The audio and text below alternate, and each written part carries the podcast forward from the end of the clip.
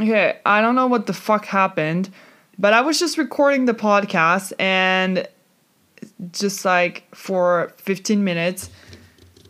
And yeah, so welcome back to brand new episode. This is part two, round two of recording.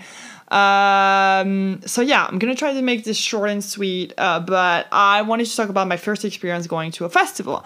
I went last weekend to see Lollapalooza. It was so fucking fun. Uh, and Lollapalooza, if you don't know, is actually like big because it exists in Argentina and I think in Chicago. And then in France, I don't know if there's any other city. Correct me if I'm wrong, but I think these are the three cities, or Brazil or something like that, not Argentina. Anyway, uh, so it um, takes place on three days. I only went one day because we really wanted to see Aya Nakamura. Uh, and I really wanted to go on a Saturday because La Rosalia was playing, Niall Horan was playing, Maisie Peters, or Maisie Peters was another day, I'm not sure, but there was also like Kalo, Dan, Dean Lewis, uh, all these people that I really liked. Uh, but me and my friend, we were like, okay, well, we'll go to um, um, on Sunday because Aya Nakamura is playing, and we really wanted to go see her. We didn't go see her concert. Um, she performed the same day as Beyonce was in Paris, so there's a lot of drama around that.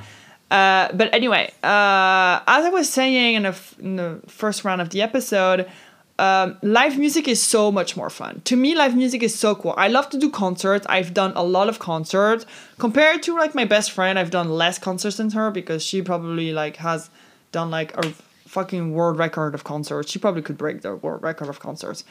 Anyway, I love live music because music to me is so special. I listen to music every day of the week, every day, every single day. It is so special. And so many albums, so many songs, it, it everything has a different meaning to me. It reminds me of a person, of a place, of a memory, you know, uh, of a day and like i just love it you know? And hearing some songs live like it just it's such a full circle. Like i went to see harry styles or sabrina carpenter recently and some of these songs that they performed like to me it was just so crazy because i listen to these songs every day back to back.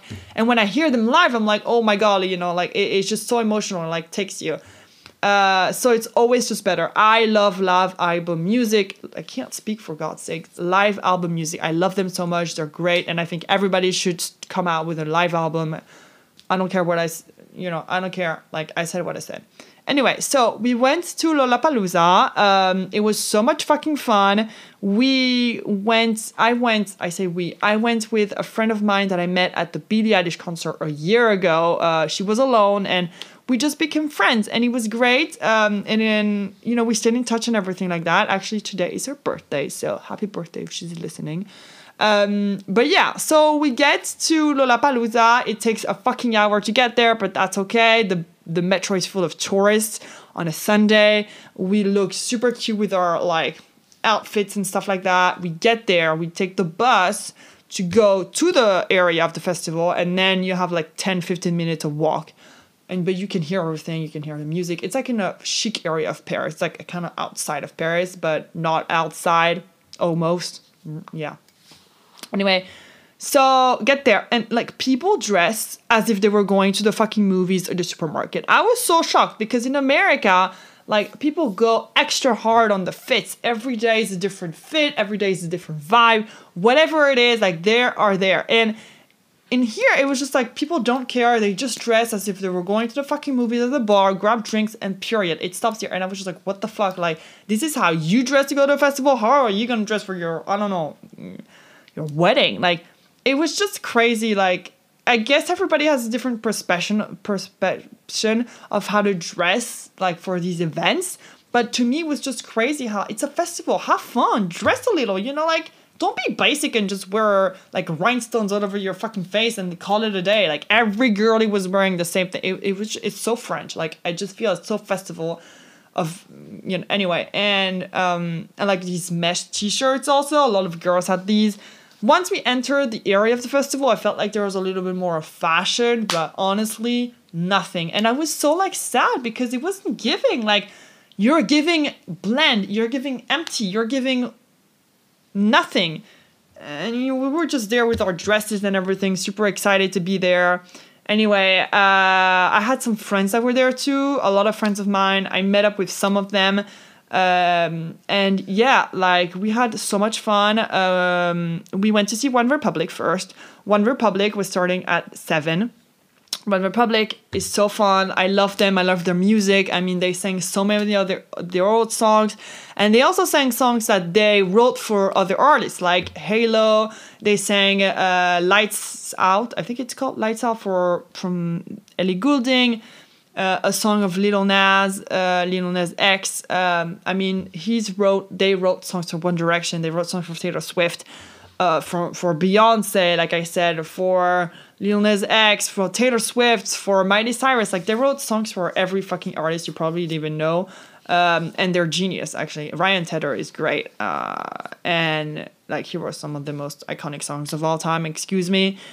But anyway, um, yeah. So like we we did the whole set and they sang uh, Counting Stars and it was so nice.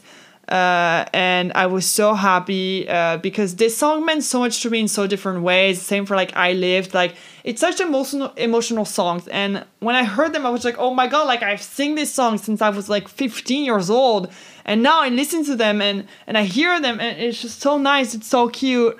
Uh, and they're really cool. You can tell they were really American because he kept saying Jesus all the time. Like a French artist is not going to say Jesus, you know, 24 7 on the stage. But you could sense they were American. like tattoos everywhere, like just like thank the Lord and God bless, whatever. Anyway, and then we went to the bar, met up with my friends. We had to pay through an app, put money on an app so we could pay with our bracelets because we have a bracelet and i'm obsessed with the bracelet so i'm not going to take it off ever uh, i'm such like a oh my god, I went to Lollapalooza. Can you tell I went there? You know, like when you went somewhere, you want to show it off to people. So I'm just here like dangling my hand, like, oh, look at my bracelet. I went to. It's so funny.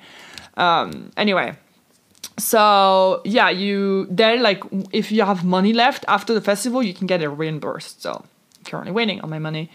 Uh, but anyway, I got a beer, which never happens because I usually get cocktails or anything like that, but they didn't have mojitos anymore, so I just got a Desperado, is great. Uh, and yeah, Aya Nakamura came on. If you don't know Aya Kamura, she's famous. She does Afrobeat slash R&B, but like pop as well. Like she's a very famous f- uh, French or is that how you pronounce it?